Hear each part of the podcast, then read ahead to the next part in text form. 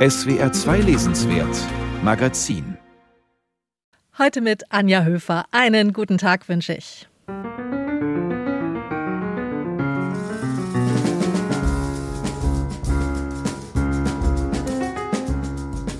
Heute geht es viel um die Liebe und ich kann Ihnen versichern, es bleibt kompliziert. Die Protagonisten von Bodo Kirchhoff lieben vertrackt. Auch in seinem neuen Roman Bericht zur Lage des Glücks, das sich eher als Unglück entpuppt.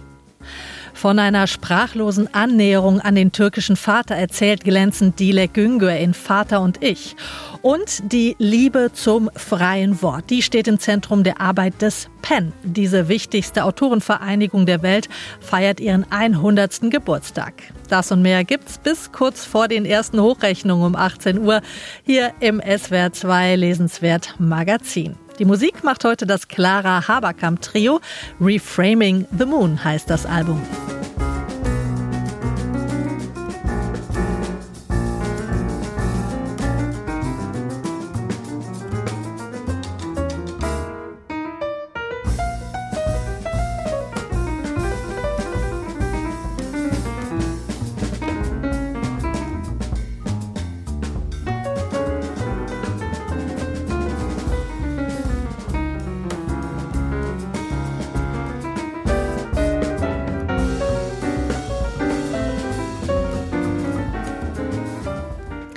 Mit seinem absurd anmutenden Agententhriller Libidissi hat Georg Klein 1998 die literarische Bühne betreten und gleich mal einen neuen, sehr eigenwilligen Ton in die Literatur eingeführt.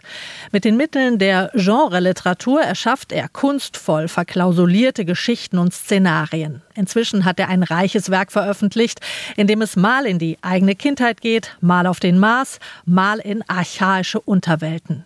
Sein neuer Roman heißt Bruder aller Bilder. Und der scheint sich schon fast auf ganz konventionelle Weise um einen Zeitungsverlag in der süddeutschen Provinz zu drehen. Aber weil der Autor Georg Klein heißt, sollte man sich darauf nicht verlassen. Mehr jetzt von Ulrich Rüdenauer. Adi Schmuck darf man sich als Mischung aus Happy Kerkelings Kunstfigur Horst Schlemmer, der ARD-Legende Adi Furler und Helmut Dietels Baby Schimmerlos vorstellen. Ein Lokaljournalist, der mit seiner Sportkolumne der Regionalzeitung Die Allgemeine einen Hauch von Glamour verleiht. Adi Schmuck erscheint wie ein Relikt selig vergangener Zeiten und er bewegt sich in einem sprachlichen und räumlichen Setting, dessen Bestandteile aus dem Fundus der alten Bundesrepublik stammen. Er fährt einen alten Ford Mustang, knallorange, in dem es nach einem zitronig parfümierten Rasierwasser riecht, Jungen heißen hier Buben, es wird Süßholz geraspelt, Handys sind verpönt, dem schnurgebundenen Telefon wird größeres Vertrauen geschenkt. Verlegerinnen haben hier noch Grandezza, schauen etwa aus wie Ruth Maria Kubitschek, führen einen Gräfinnentitel und lassen ihre genialischen Edelfedern an der langen Leine. Adi Schmuck also. Er ist eine der schillernden Figuren in Georg Kleins neuem Roman Bruder aller Bilder. Der Reporter ist einer geheimnisvollen Geschichte auf der Spur, die mit dem Erstligastadion des Städtchens zu tun hat, bei dem man übrigens an Augsburg, Geburtsstadt Kleins, denken darf. Die Jungredakteurin Monique Gottlieb, Kürzel Mogo, soll Schmuck bei seinen Recherchen unterstützen. Dass er sie mir nichts, dir nichts, ohne das Feigenblatt einer Erklärung in seine akute Unternehmung hatte abkommandieren lassen, sprach für die Bandbreite seiner Befugnisse – aber eben dies schien, so wie es nun während ihrer Fahrt an den südlichen Stadtrand seinen wortlosen Fortgang nahm, auch auf einen Mangel zu verweisen, auf ein Unvermögen Schmucks, als gäbe es tatsächlich etwas, was er nur mit ihrer Unterstützung bewerkstelligen könne. Ein Vorhaben, für das ihm vorerst die hinleitenden Sätze fehlten. Das Vorhaben wird nicht erläutert, dafür alles immer mysteriöser. Als die beiden den besten Freund Schmucks aufsuchen, gerät das Stadionrätsel bald zur Nebensache. Adi nennt ihn nur den Auskenner, man könnte ihn auch als Aussteiger bezeichnen. Ein muskulöser, gut aussehender, schon etwas älterer oder eher altersloser Mann, der sich in einem Wäldchen außerhalb der Stadt eine schier unzugängliche Höhle geschaffen hat. Die beiden Freunde kennen sich so gut, dass sie sich fortwährend alberne Songtitel hin und her werfen und dazu wissend kichern. Außerdem teilen sie eine Leidenschaft für Süßwaren aller Art. Der Bäcker backt. Der Auskenner brachte den Kaffee. Die Katze sprang von der Fliegerjacke, Schmuck hängte das schwarze Ding über die Lehne eines Stuhls und zerriss das dünne, glänzend glatte Papier, das um den Kuchen geschlagen war. Der Teig ist nicht tot, und die beiden sichtlich kuchenlüsternen alten Knaben konnten unmöglich wissen, dass Mogo, die sie onkelhaft zutraulich Moni nannten, insgeheim weit jenseits ihrer brüderlich gedoppelten Kenntnisse eine Bäckerstochter war. Die Backstube wird im Laufe des Romans zu einem neuralgischen Ort, und auch die Erinnerung an Mogos verstorbenen Vater, einen Bäckermeister, wird immer wieder wachgerufen. Das weitere Personal besteht aus einem dubiosen Nachbarn und Arzt namens Feinmiller, einer zupackenden Redaktionssekretärin und nicht zuletzt aus Monis Mutter, die vor kurzem gestorben ist. Und hier fangen die Ungereimtheiten, die sich zusehends in die zerfasernde Geschichte schleichen, an zum Prinzip zu werden. Vermutlich befinden wir uns in der Gegenwart, aber bei Georg Klein ist das mit den Zeiten eine verworrene Sache. Die antiquierte Sprache lässt alles unsicher und vage erscheinen, die Zeitebenen verschwimmen. Georg Klein wiegt uns auf den ersten Seiten von Bruder aller Bilder sanft in einem realistischen Ton, der uns in seiner Splinigkeit und Putzigkeit eine wundersame Kleinstadt-Idylle vorgaukelt, wie es sie höchstens in Opas Kino der Wirtschaftswunderjahre gegeben hat. Aber wer Georg Kleins Werk ein wenig kennt, sollte dem schönen Schein misstrauen. Mehr und mehr beginnt der Boden der Tatsachen zu schwanken, die Irritation nimmt zu, das Gefühl, sich in einer merkwürdigen Sphäre zwischen diesseits und jenseits zu bewegen, gewinnt Raum. Klein ist ein Meister solcher Kippmomente. Die Welt, wie wir sie kennen, kann sich bei ihm mitten im Satz in ein surreales Szenario verwandeln. Zwischen hier vorne und dort drüben entspinnen sich Dialoge. Ja, es scheint einen munteren Verkehrsfluss zwischen den verschiedenen Sphären zu geben. Vielleicht kannst du mich mittlerweile hören, weil du gerade tief genug hinabgeschlummert bist. Kind, hörst du mich? Falls du mich hörst, mach deine inneren Augen auf und schau dich hier bei mir ein bisschen um. Im Gegenzug. Versuch es mir zuliebe. Sag mir, was du erkennen kannst. Sag deiner Mama, Sag mir doch bitte, bitte, wo ich um Gottes Willen hingekommen bin. Einmal erinnert sich Moni daran, wie sie als Schulmädchen ein geradezu übersinnliches Erlebnis hatte. Antlitzwechsel nennt sie das. Für einen Moment konnte sie hinter die Gesichter der anderen Mädchen sehen, in deren Inneres eindringen und aus ihnen hinausblicken. Nur ich kann das sehen, hatte sie damals gedacht. Nur ich darf jetzt ein einziges Mal erkennen, was diese Mädchen hinter ihren Näschen, Backline unter ihren Schmollmündern vor mir und vor sich selbst verbergen. Nur für mich drängen die clandestinen Vögel und die heimlichen Echsen nun ins Sichtbare heraus. Und nie werde ich jemandem verraten dürfen, wie schrecklich es aussieht, wenn ein zweites Gesicht staräugig und hartmäulig das äußere maskendünne Antlitz, die weiche humane Larve von innen durchdringt und Stirn, Wangen und Kiefer verformt weil alles seinem reptilienhaften Bauplan gehorchen muss. Die Harmlosigkeit, mit der Kleins Roman einsetzt, geht in solchen Passagen über in etwas Dämonisches, Unfassbares, nicht Greifbares. Überhaupt ist das die große Kunst dieses unheimlichen Stilisten hinter die Oberflächen, die Natur, die Maschinen zu schauen und uns mit seinem verlockenden Ton auf andere Bewusstseinsebenen zu locken, ohne dass wir ahnen können, wo das hinführt und was es zu bedeuten hat. So wie der Titel des Romans rätselhaft bleibt, bleiben es auch seine Figuren. Gehören diese eigentlich noch unserer Wirklichkeit an? Was ist das überhaupt, Wirklichkeit? Am Ende ist Bruder aller Bilder ein Buch über das Miteinander von Lebenden und Toten, die sich nicht mehr voneinander scheiden lassen und nicht mehr voneinander lassen können. Wenn wir den Mund aufmachen, reden immer zehntausend Tote mit, schrieb Hugo von Hofmannsthal. Bei Georg Klein reden sie nicht nur. Ulrich Rödenauer hat den neuen Roman von Georg Klein vorgestellt. Bruder aller Bilder ist bei Rowold erschienen.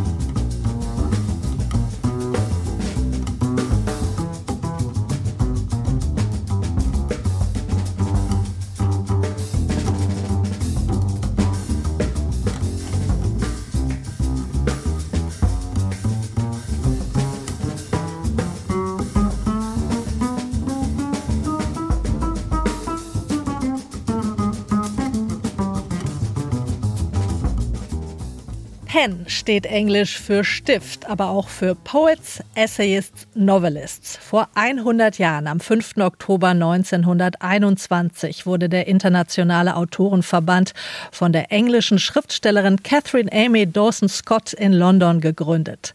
Schon fünf Jahre später gab es 25 Pen-Zentren in Europa. Seit 1924 auch eine deutsche Sektion. Heute gehören dem Pen 144 Zentren in 102 Ländern. Ländern an. Sie alle kämpfen rund um den Globus gegen die Verfolgung, Unterdrückung und Zensur von Schreibenden und für das freie Wort. Seit 1998 hat auch das wiedervereinigte Deutschland einen vereinigten PEN und ich freue mich sehr, dass die deutsche PEN-Präsidentin, die Schriftstellerin Regula Fenske, jetzt im SWR2 Lesenswert Magazin zu Gast ist. Guten Tag, Frau Fenske. Guten Tag aus Hamburg. 100 Jahre Penn, 100 Jahre Kampf für die Freiheit des Wortes. Man sollte ja meinen, Ihre Arbeit sei über die Jahre ein bisschen weniger geworden, aber ich fürchte, Sie haben immer noch wahnsinnig viel zu tun, oder? Das ist leider wahr. Dieser noble Tag, den einst Arthur Miller beschwor, äh, nämlich der Tag, an dem der Pen überflüssig werden würde, den werden wohl auch wir nicht erleben.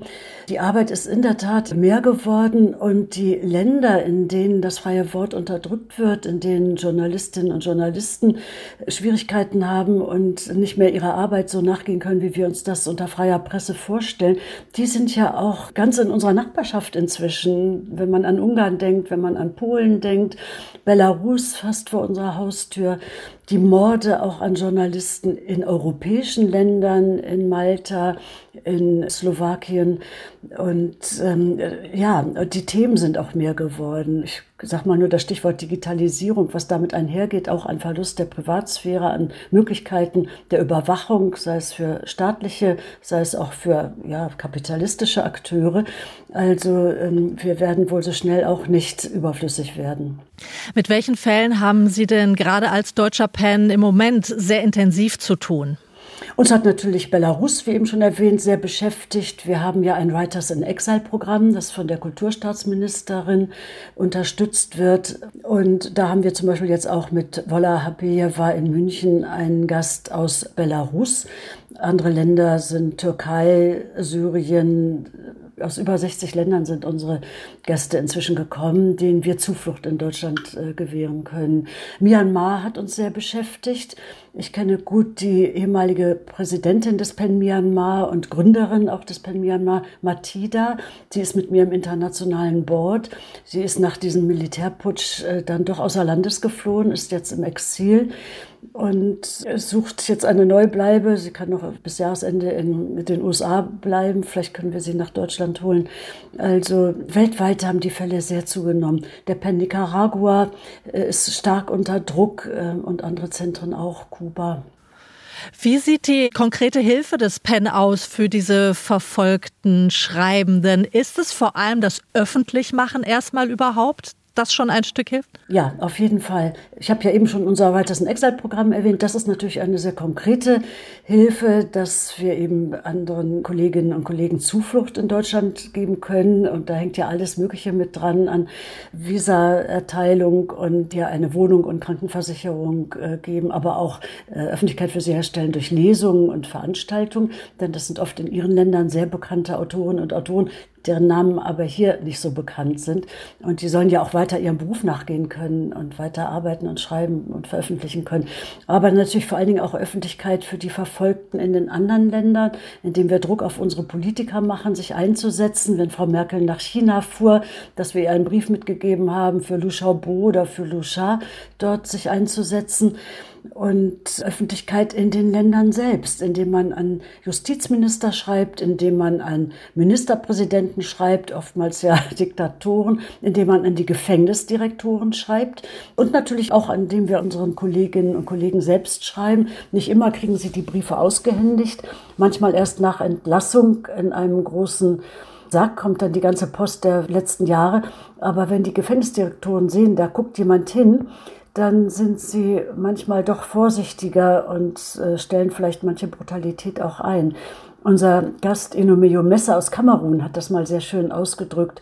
Er sei durch die äh, Arbeit des Penn im Gefängnis zu einem VIP geworden, a very important prisoner. Der saß in Einzelhaft und in Dunkelhaft in Kamerun und hat das äh, mit einem bewundernswerten, ja, ich sag mal, Spirit ausgehalten und überlebt und seinen Mut und seine Hoffnung nicht verloren, weil er eben wusste, dass wir uns für ihn einsetzen. Und das kriegen wir oft zurückgemeldet. Aus welcher Idee ist denn damals 1921, also kurz nach dem Ersten Weltkrieg, der internationale PEN entstanden? Ja, Sie sagen ja schon, es war kurz nach dem Ersten Weltkrieg und die Gründerin Amy Dawson Scott, die hatte so eine Idee des Völkerbundes, der Völkerverständigung. Sie hat es selber so genannt, die Vereinigten Staaten der Literatur wobei sie das aber auf Europa und Nordamerika bezogen hat. Und dieser eurozentrische Blick, der hat sich natürlich jetzt doch sehr erweitert. Es gibt viele Zentren auch in afrikanischen Ländern, in Asien, in Lateinamerika. Und die Themen haben sich natürlich auch erweitert. Also damals ging es schon über, um die Überwindung eben auch sozusagen des Nationalismus. Es war ja wirklich eine auch großmütige Geste, auch den Deutschen die Hand zu reichen. Und wir sind immer noch auch dieser Völkerbund. Wenn man jetzt im Moment, wir haben unseren internationalen Kongress ins Internet verlegt, das ermöglicht aber auch demokratisch anderen Zentren, die auch nicht die Reisekosten zum Beispiel übernehmen könnten, auch miteinander verbunden zu sein. Und das ist schon ein sehr auch erhabenes Gefühl, mit so vielen tollen Menschen weltweit ja, in diesem Austausch zu sein, verbunden zu sein. Also wir verstehen uns wirklich als eine große Familie des Wortes und uns eint die Liebe für das freie Wort, aber auch damit einhergehend das Bewusstsein, dass die Meinungsfreiheit auch mit einer Verantwortung einhergeht und dass Hass und Hetze nicht Meinungsfreiheit bedeuten. Sind Sie denn aktuell auch in Kontakt mit afghanischen Schriftstellerinnen und Schriftstellern? Für die dürfte sich die Situation nach der Machtübernahme der Taliban ja auch drastisch verschlechtert haben. Ja, wir sind sehr besorgt um das Schicksal unserer Kolleginnen und Kollegen. Wir haben uns speziell im deutschen PEN Ende August zusammen mit den Internationalen eingesetzt und versucht, die Evakuierung von acht PEN-Mitgliedern und äh, Mitarbeiterinnen auch aus Kabul zu ermöglichen. Das hat leider bislang noch nicht geklappt. Mit diesen acht Menschen zusammen sind natürlich auch noch die Familienangehörigen zu bedenken, darunter Kinder, ein neugeborenes Baby. Und die haben da unter äh, schwierigen Bedingungen in Kabul im Versteck ausgeharrt und auf Hilfe gehofft. Der afghanische PEN-Präsident hat es nach Dänemark geschafft, weil er auch die dänische Staatsbürgerschaft besitzt. Und wir hoffen natürlich weiterhin, dass es uns gelingen wird, die Kolleginnen und Kollegen da rauszuholen, denn die sind massiv gefährdet. Es sind allein im August zwei afghanische Kollegen erschossen worden von den Taliban auf offener Straße. Der eine kam von der Arbeit, war auf dem Weg zum Freitagsgebet und ist hinterrücks äh, ermordet worden. Und äh, da sind wir natürlich in großer Sorge und hoffen, dass das gelingen wird.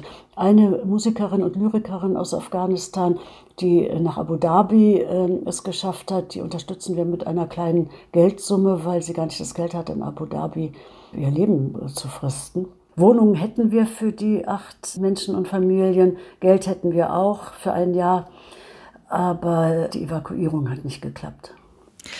Zum Schluss, was wünschen Sie dem PAN für die nächsten 100 Jahre? Also ich müsste ja mit Arthur Miller, den ich schon zitiert habe, wünschen, dass wir überflüssig werden irgendwann, weil überall die Freiheit des Wortes gewährleistet ist. Da wir das aber so schnell nicht erleben werden, wünsche ich uns allen weiterhin Tatkraft und Zuversicht. Ich wünsche uns, dass wir in den Einzelfällen, für die wir kämpfen, auch immer wieder Erfolge haben werden. Ich wünsche uns auch die Unterstützung von vielen Menschen. Man muss nicht Schriftsteller, Schriftstellerin sein, um den PEN zu unterstützen. Wir haben einen Freundeskreis. Einfach mal auf die Webseite des Deutschen PEN gucken. Vielleicht darf ich noch ein bisschen Werbung machen. Es gibt einen wunderbaren Bildband, der jetzt im Elisabeth Sandmann Verlag erschienen ist, für die Freiheit des Wortes, 100 Jahre PEN International. Es ist ein richtiges Coffee Table Book und mit vielen tollen Fotos, Faximiles von früheren Resolutionen, etwa in den 20er Jahren, als der spanische Pen plötzlich auf die Idee kam, nur Männer aufnehmen zu wollen, hat es eine Resolution gegeben, dass auch Frauen im Pen erlaubt sind, if writers, wenn sie also Autorinnen sind. Das ist eine wahre Fundgrube, in der man wunderbar schmökern kann. Herzlichen Dank. Die deutsche PEN-Präsidentin Regula Fenske war das zum 100. Geburtstag des PEN. Danke für Ihr Interesse.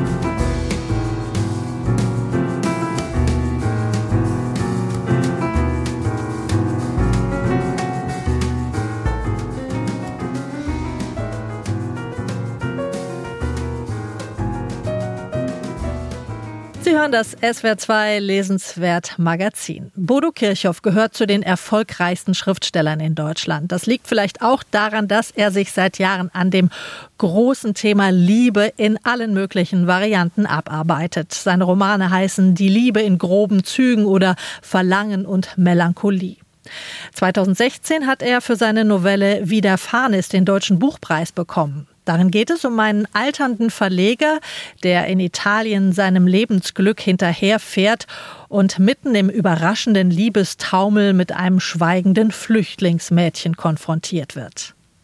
Ganz ähnliche Motive tauchen jetzt auch in Bodo Kirchhoffs neuem Roman auf, Bericht zur Lage des Glücks.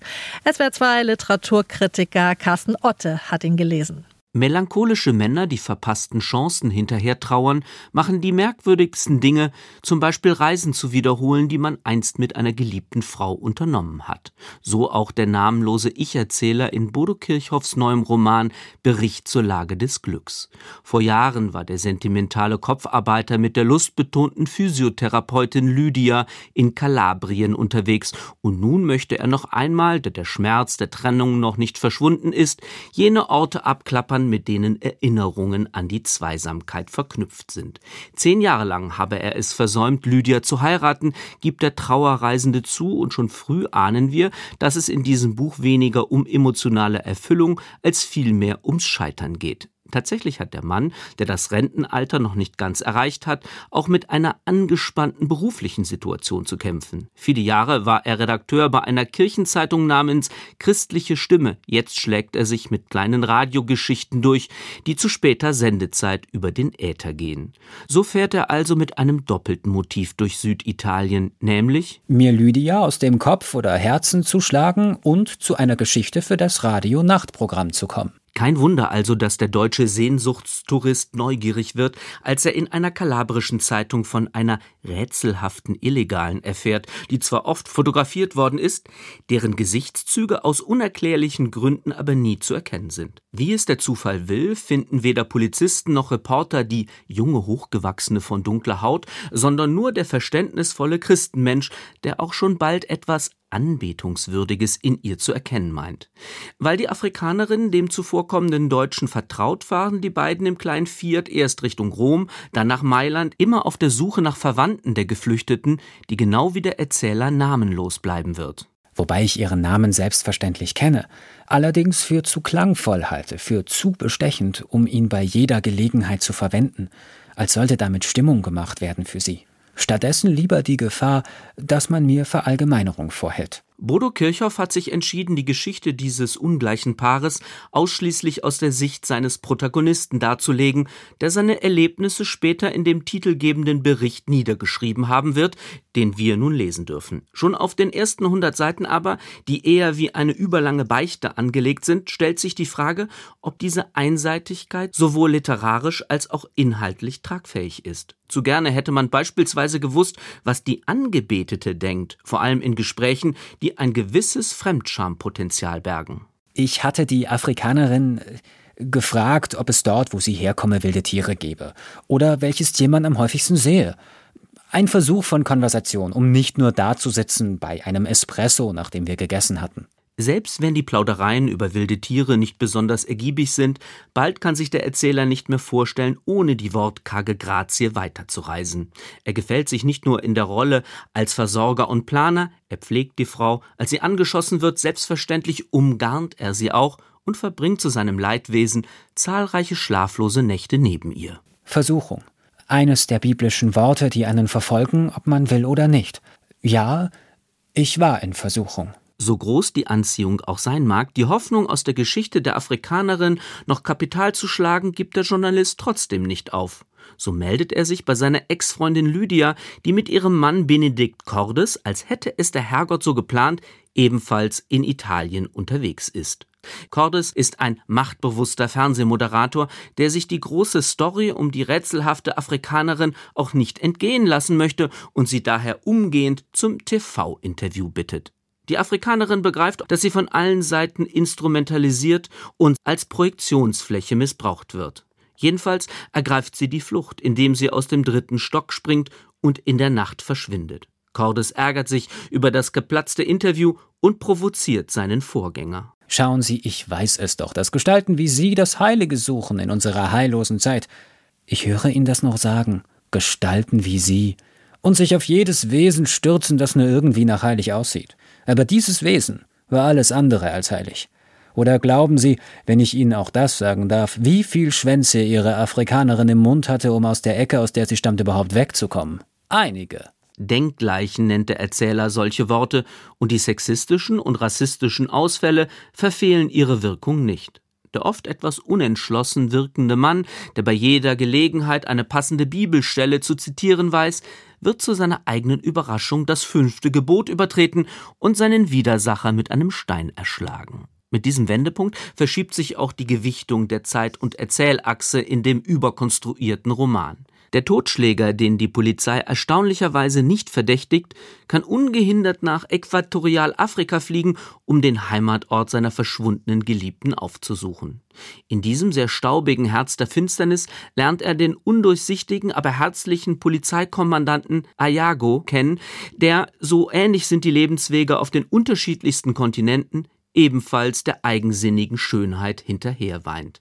Bodo Kirchhoff hat einen Roman über schmerzende Leerstellen geschrieben, die nicht erst in seinem Bericht zur Lage des Glücks, sondern auch in früheren Werken die Liebesverwicklungen prägen. Die Irrungen und Wirrungen im Finale des Romans sind zwar durchaus überraschend, doch sie wirken genauso übertrieben schicksalshaft wie so viele aus Zufällen sich entwickelnde Wendungen zuvor. Im Karussell der Liebe dreht sich schließlich nichts mehr und so endet das Buch mit dem Beginn der Corona-Pandemie. Der Bericht zur Lage des Glücks hätte eine Erkundung über die seelischen Verwüstungen werden können, die entstehen, wenn Liebesbeziehungen in asymmetrischen Verhältnissen gefangen sind. Doch statt die Figuren zu konturieren, sind charakterliche Feinheiten der Figuren im gedrechselten und überreflexiven Stil des Erzählers kaum erkennbar. Die Geschichte vom mittelalten weißen Mann, der eine junge Schwarze liebt, bleibt oberflächlich, auch weil sie jenseits der Gedankenwelt eines leicht verklemmten Liebestollen keine Außenperspektive bietet. Es wird mit dem Tabu gespielt, das doch nur ein Klischee ist. Die schöne Schwarze bleibt bis zuletzt ein exotisches Wesen, das nicht zu ergründen ist. Der Erkenntnisgewinn des 600 Seitenbuchs ist erschütternd gering. Handelt es sich um einen literarischen Angriff auf jene Sorte Mann, die den, wie es auf den letzten Seiten heißt, bis in die verbotene Frucht noch wagt und sich dann wundert, dass er aus dem Paradies vertrieben wird? Der Roman, der vorgibt, das Glück zu erkunden, allerdings vom Misslingen handelt, ist leider auch als Kunstwerk gescheitert. Vielleicht besteht auch darin die sublime Konsequenz dieses Werks. Die klare Meinung von Carsten Otte zum neuen Roman von Bodo Kirchhoff. Bericht zur Lage des Glücks hat 600 Seiten und ist in der Frankfurter Verlagsanstalt erschienen. Sie hören das SWR2 Lesenswert Magazin heute mit Musik vom Trio um die Pianistin Clara Haberkamp.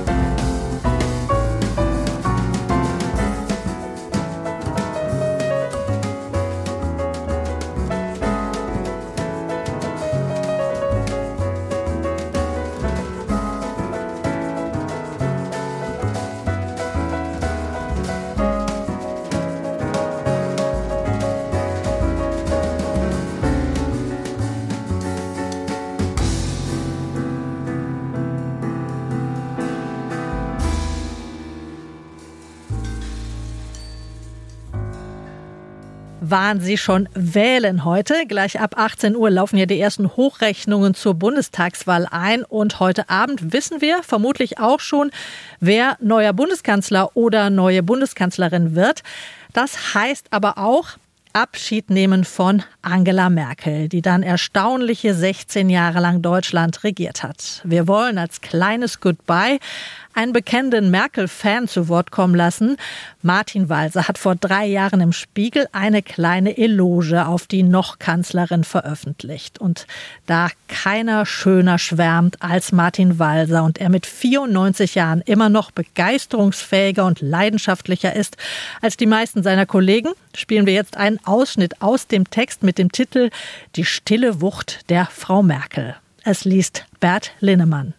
Am 22. November im Jahr 2015 stand in der Frankfurter Allgemeinen Sonntagszeitung, mit meinem Namen versehen, folgender Text. Als ich in Berlin neulich in einem menschenvollen Saal sagte, Angela Merkel ist schön, da lachten die Leute. Ich durfte es ihnen erklären. Frau Merkel muss zu hundert Themen sagen, was sie denkt. Und sie sagt es immer so, dass man miterlebt, wie die Gedanken in ihr entstehen und dann gesagt werden. Nie sind ihre Sätze fertig, bevor sie gesagt werden. Nie sagt sie wie viele Politiker Phrasen auf, die sie auswendig kann. Deshalb werden ihre Sätze, egal zu welchen Themen, auch immer glaubhaft. Die meisten Politiker spulen ab, was sie drauf haben. Das kommt auch daher, dass sie mehr sagen müssen, als sie wissen. Bei Frau Merkel werden wir Zeuge, wie Geist und Natur zusammenfinden, und eben deshalb ist sie schön. Vor kurzem waren im Fernsehen zu sehen Angela Merkel und ihr Vorgänger Gerhard Schröder. Wir haben natürlich den Wahlabend im Kopf, als Schröder durch seine Niederlage fassungslos der Gewinnerin ins Gesicht sagte, sie könne das ja gar nicht Bundeskanzlerin sein. Und jetzt Frau Merkel. Sie leiht diesem Gerhard Schröder ihre freundliche Anwesenheit zum Erscheinen seiner Autobiografie. Das ist eine Szene, die Vollkommenheit ausstrahlt. Da könnte man eine katastrophenfreie Zukunft für möglich halten. Das war ein Lichtblick in einer mit Visionen nicht gesegneten Gegenwart. Frau Merkel ist ein Lichtblick, eine von Routine geschützte Unverbrauchbarkeit. Ich wage zu hoffen, dass ihre Regierungszeit einmal epochal ihren Namen tragen wird. Und ich kann aus Erfahrung sagen, dass es Angela Merkel gibt, ist in der deutschen Geschichte ein Glücksfall. Sie ist sozusagen nicht schuld daran, dass sie so erfolgreich ist, und darum ist dieses Merkel-Gesicht so schön, weil es keinen Affekt kennt, weil es nur mit sich selbst beschäftigt ist, weil es dazu da ist, auszudrücken, was diese Frau gerade denkt oder will, wir sollen und dürfen erleben, was diese Frau gerade erlebt. Sie ist ununterbrochen dabei, ihre Gedanken kennenzulernen. Daran lässt sie uns teilhaben. Das ist spannend. Wir erleben es mit ihr, und nichts kann schöner sein als die Absichtslosigkeit dieser Vorgänge. Damit ist über die Schönheit der Frau Merkel genug, wenn auch nicht alles gesagt. Ich erlebe als Merkel-Zuschauer, dass Politik feierlich sein kann. Meine Erfahrung, schon Kopfweh macht feierlich, aber das meiste zu dieser Feierlichkeit trägt bei die Flüchtigkeit all dieser Vorgänge und damit erlebbar die Kürze unseres Lebens. Aber eben darum ist die Sorgfältigkeit, mit der sich Merkel ihrem Bild und damit ihrer Aufgabe widmet, so spannend. Ich bin verführt. Von ihr und von der stillen Wucht ihrer Schönheit. Bye bye Angie. So schwärmte Martin Walser im Spiegel 2018 über Angela Merkel.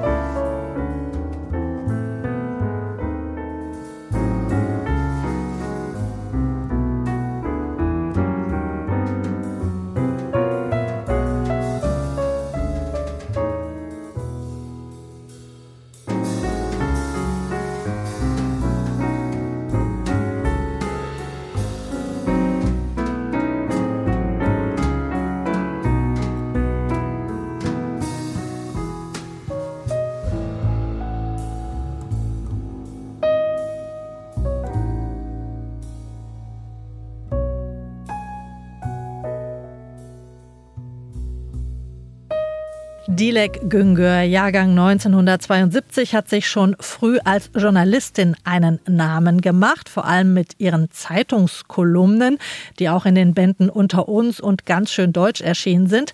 Besonders bewundert wurden Güngörs hinreißend komische Schilderungen aus dem Innenleben einer deutsch-türkischen Familie. In ihrem erfolgreichen Roman Ich bin Özlem von 2019 ist der Ton aber dann ein ganz anderer. Da wird beklemmend von den vielen vermeintlich kleinen Missverständnissen und Verletzungen erzählt, die den Alltag einer deutsch-türkischen Frau bestimmen. Der neue Roman von Dilek Güngör, Vater und ich, der schreibt diese Thematik fort, mit dem Fokus jetzt auf das Verhältnis von Vater und Tochter. Angela Gutzeit stellt ihn vor. Eigentlich ist diese Situation nicht ungewöhnlich. Man kommt als erwachsene Tochter zu Besuch nach Hause zu den Eltern. Alles ist so vertraut, und doch ist über die Jahre der Abstand immer größer geworden. In Dilek Güngörs schmalem Roman Vater und ich aber ist die Situation schwieriger. Über die Jahre hat sich zwischen Ipek, ihrer Protagonistin, und deren Vater die Entfremdung zu einer schier undurchdringlichen Mauer des Schweigens verfestigt gewachsen aus unbewältigten Problemen, die mit Herkunft, Zugehörigkeit und Sprache zu tun haben. Einst kam der Vater als türkischer Gastarbeiter nach Deutschland, hat zunächst als Fabrikarbeiter, dann im Schwäbischen als selbstständiger Polsterer sein Geld verdient. Ipek aber hatte das Arbeitermilieu hinter sich gelassen und war Radiojournalistin in Berlin geworden. Weil die Mutter einen Kurzurlaub macht, fährt Ipek für drei Tage nach Hause und ist dort mit dem Vater allein. Die Abwesenheit der eher redseligen Mutter sieht sie als Chance, mit dem Vater ins Gespräch zu kommen, an die Kindheit wieder anzuknüpfen, als sie noch gemeinsam tobten und lachten. Wie lang drei Tage werden können, wenn man keinen Gesprächsfaden findet, das vermag die Autorin in beklemmender Weise zu vermitteln. Da sitzen sie am Küchentisch, schauen aneinander vorbei der Vater bietet Kekse an, sie versucht es mit einem beliebigen Satz, er räuspert sich, dann wieder Stille. Die wenigen Sätze, die fallen, haben keinen Adressaten. Wir sagen nicht du, heißt es im Text, nicht Papa, nicht Vater, nicht Baba und du nicht Ipek. Wir sprechen miteinander ohne Ansprache. Ich quäle mich mit dir und mit mir selbst. Und so wird, was Ipek nicht aussprechen kann, zu einer stummen Anrede. Überall fehlen mir die Worte in deiner Sprache, so lesen wir. Zwischen die wenigen Sätze in der direkten Rede schieben sich immer wieder längere Passagen der Erinnerung an die Kindheit, die Schulzeit, die Freundinnen im heimischen Deutschland, die Großelternfamilie in der für sie eher fremden Türkei. Der Vater ist dabei die große Leerstelle. Was er denkt, was er fühlt, Ipek weiß es nicht. Sie erfährt es nur aus Bruchstücken, wenn die Mutter erzählt oder die Tanten oder der Arzt Dr. Funke zu Besuch kommt.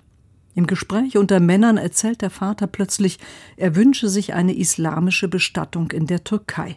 Eine Kränkung für die Tochter, nie davon erfahren zu haben. Und so findet Ipek keinen Ausweg aus Befangenheit und Scham. Ein wenig erinnert diese Thematik an die autobiografischen Romane der französischen Autorin Annie Ernaux die immer wieder um Herkunft, Milieu und Klasse kreisen. Auch die Güngör bleibt offensichtlich nah an der eigenen Erfahrung, die aber nicht nur vom Milieuwechsel, sondern eben auch von den Folgen der Migration geprägt ist. Behutsam fügt die Güngör eine Szene, eine Erinnerung an die andere, ohne uns Lesern eine Erklärung für das Schweigen zwischen Vater und Tochter aufzudrängen. Es gibt auch nicht eine Erklärung, sondern eine Vielzahl, die sich aus kultureller Zerrissenheit und aus der Erkenntnis, nirgendwo dazuzugehören, speisen. So erinnert sich Ipek an ihre eigene Ausgrenzung in der Schule, an ihr Bestreben, sich anzupassen bis zur Verleugnung des Türkischen, an die ewigen Fragen nach Herkunft und Sprache. Zu Hause habe sie darüber geschwiegen, Schreien hätten wir sollen, heißt es an einer Stelle. Jetzt ist es zu spät, denn wer zu lange schweigt, dem wächst der Mund zu. Und so spiegelt sich in Ipeks eigenen Erfahrungen das Unvermögen des Vaters, seiner Existenz einen sprachlichen Ausdruck zu verleihen. Am Schluss schneidet Ipek, bevor sie wieder abreißt, dem Vater die Haare. Eine fast schon intime Szene, eine nahezu sprachlose Annäherung. Mehr geht nicht. Dilek Güngör knüpft mit diesem Buch an ihren Erfolgsroman Ich bin Özlem an. In diesem hatte sie dialogreich und spannend von den Missverständnissen zwischen einer deutschen türkischer Abstammung und ihrem deutschen Freundeskreis erzählt. Vater und ich ist dagegen ein sehr leiser Roman, aber nicht weniger kunstvoll und bewegend. Angela Gutzeit über Vater und ich von Didek Günge, rund 100 Seiten erschienen im Verbrecherverlag.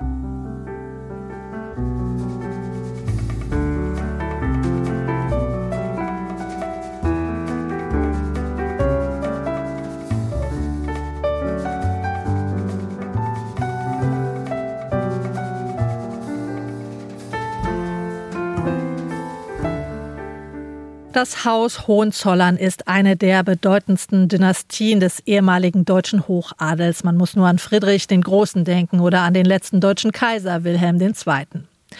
Seit 2019 millionenschwere Rückforderungen des ehemaligen preußisch-deutschen Herrscherhauses gegen das Land Brandenburg bekannt wurden, wird eine große Debatte über das Haus Hohenzollern geführt, in der Wissenschaft, in den Medien und vor Gericht. Im Kern geht es um die Frage, wie weit gehen die Verstrickungen der Hohenzollern mit Nazi-Deutschland? Leisteten Mitglieder des preußisch-deutschen Herrscherhauses dem Nationalsozialismus gar erheblich Vorschub? Zwei neue Bücher von renommierten Historikern gehen dieser Frage jetzt nach. Der Kronprinz und die Nazis, Hohenzollerns blinder Fleck von Lothar Machtern und die Hohenzollern und die Nazis Geschichte einer Kollaboration von Stefan Malinowski. Konstantin Sackers hat beide gelesen und stellt sie vor. Mit seinem Buch kehrt Stefan Malinowski auf den deutschen Buchmarkt zurück. Der in Edinburgh lehrende Historiker wurde vor 17 Jahren mit seiner Dissertation Vom König zum Führer schlagartig bekannt. Mit seiner schonungslosen Entlarvung der Kontinuitäten in den Eliten von Kaiserreich und Drittem Reich traf er einen empfindlichen Nerv in der deutschen Geschichtswissenschaft und ging vielleicht auch deshalb alsbald ins Ausland. Die Hohenzollern und die Nazis ist die kongeniale Fortschreibung von Vom König zum Führer. Der Untertitel Geschichte einer Kollaboration setzt den Ton. Kollaboration ist ein politisch-soziologischer Terminus. Für Lothar Machtern hingegen ist die Verwicklung des letzten deutschen Kronprinzen in den Aufstieg Hitlers ein blinder Fleck, mithin ein Begriff aus der Psychologie. Für Malinowski ist die Geschichte der Familie Hohenzollern Teil der Gegenrevolution nach 1918 wofür er quellenreich und mit dem scharfen Seziermesser der Sozialpsychologie und teilweise auch der politischen Ideengeschichte der Zwischenkriegszeit den Beweis führt. Anlass und Angelpunkt beider Neuerscheinungen ist die Frage, ob Kronprinz Wilhelm, der älteste Sohn Kaiser Wilhelms II., dem Nationalsozialismus erheblichen Vorschub geleistet habe. Weil diese Frage für eine mögliche Rückerstattung 1945 enteigneter hohenzollernscher Besitztümer entscheidend ist, wird sie vor Gerichten verhandelt. Während sich Machtans Buch allein auf den Kronprinzen und dessen Wirken in den Jahren 1930 bis 34 beschränkt, schildert Malinowski die politische Rolle der Hohenzollern seit ihrer Abdankung 1918 bis in die Gegenwart. Bemerkenswert, schon in den 60ern wollte ein Neffe des 1951 verstorbenen Kronprinzen dem Historiker Michael Balfour eine bestimmte Passage in dessen Buch juristisch verbieten lassen. Malinowski selber wurde, wie auch andere Beteiligte aus der Wissenschaft, in den vergangenen Jahren durch den aktuellen Chef des Hauses Hohenzollern, Prinz Georg Friedrich, Urenkel des letzten Kronprinzen, wegen bestimmter Äußerungen im Kontext der Restitutionsdebatte abgemahnt. In diesem Minenfeld bewegt sich Malinowski.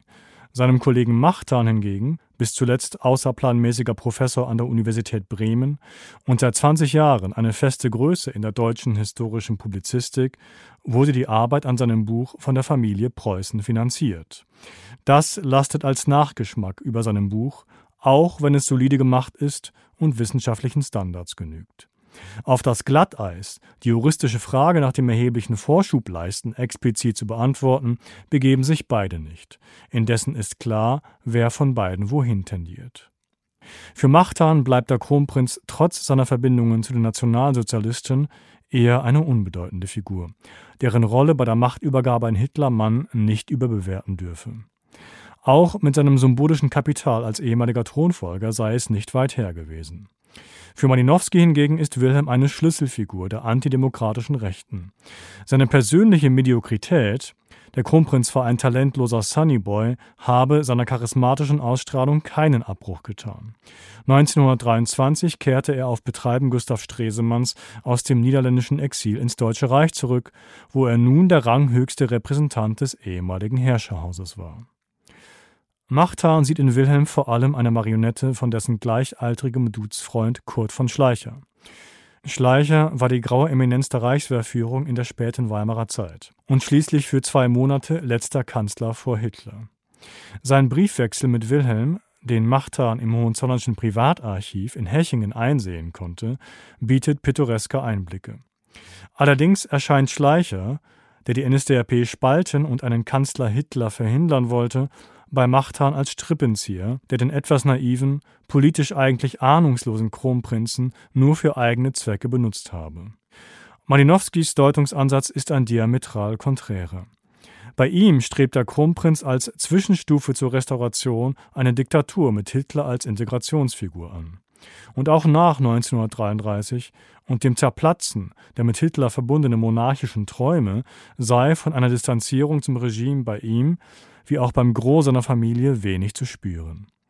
Vor allem aber betont Malinowski wie schon in früheren Texten das Gegencharisma des Kronprinzen, das der nie gegen die Nazis und Hitler in Stellung gebracht habe. Malinowski verortet die Kronprinzendebatte in einem geschichtspolitischen Umfeld, das dazu tendiere, das Kaiserreich weich zu zeichnen und die Rolle traditioneller und adeliger Eliten aus dem Nationalsozialismus herauszuerzählen. Über den Kronprinzen als öffentliche Figur vor und nach 1933 findet er folgende Worte. Der Kronprinz handelte damit konträr zu einer möglichen inneren Emigration. Über diese hat Hannah Arendt eine Beobachtung formuliert, die auch für den Kronprinzen als höchsten Vertreter der Meister der Sichtbarkeit, also des Adels, bemerkenswert erscheint. In Wahrheit gab es nur einen Weg, im Dritten Reich zu leben, ohne sich als Nazi zu betätigen – nämlich überhaupt nicht in Erscheinung zu treten. Sich aus dem öffentlichen Leben nach Möglichkeit ganz und gar fernzuhalten, war die einzige Möglichkeit, in die Verbrechen nicht verstrickt zu werden. Und dies Nicht-Teilnehmen war das einzige Kriterium, an dem wir heute Schuld und Schuldlosigkeit des Einzelnen messen können. Neben Immigration und Opposition stand dem Rentier Wilhelm von Preußen die Möglichkeit zur Verfügung, nicht in Erscheinung zu treten. Gewählt jedoch hatten der Kronprinz und die anderen Reklameprinzen eine ständige öffentliche und politisch eindeutige Präsenz. Stefan Malinowski ist ein großes, glänzendes Buch gelungen, das elegant die Brücke vom Fach zum Sachbuch schlägt. Lothar Machtans Kronprinz ist eine kluge Darstellung der Endphase der Weimarer Republik, die sich indessen vor allem auf das Gespann Franz von Papen und Kurt von Schleicher fokussiert und den Kronprinzen eher als Randfigur behandelt. Brillante Stilisten sind beide. Machtan in seinem milden, grand signorialen Erzählton, Malinowski in seinem funkelnden, leicht sarkastischen Duktus. Machtans Buch ist biografische Fallgeschichte. Malinowski dagegen schreibt eine gekonnt interdisziplinäre Sozialgeschichte einer entthronten Herrscherfamilie von Weimar über das Dritte Reich bis zur Adenauer Republik und zur Preußenrenaissance der Gegenwart mit Stadtschloss und Kaiserreichsdebatte. Sein Comeback auf dem geschichtswissenschaftlichen Sachbuchmarkt ist ihm gelungen. Konstantin Sackers über die Hohenzollern und die Nazis Geschichte einer Kollaboration von Stefan Malinowski, Propyläen Verlag und der Kronprinz und die Nazis Hohenzollerns blinder Fleck von Lothar Machtern erschienen bei Dunker und Humblott. Das war's vom Lesenswert Magazin für heute. Die Bücher der Sendung haben wir für Sie im Netz mit allen Angaben nochmal aufgelistet unter swr2.de. Dort und auch in der SWR2 App können Sie unsere Literatursendungen nochmal nachhören und als Podcast abonnieren. Die Musik kam heute vom Clara Haberkamp Trio. Reframing the Moon heißt das Album. Am Mikrofon war Anja Höfer, Technik Turfin Iversen. Ich wünsche Ihnen noch einen schönen Wahlsonntag und lesen Sie wohl.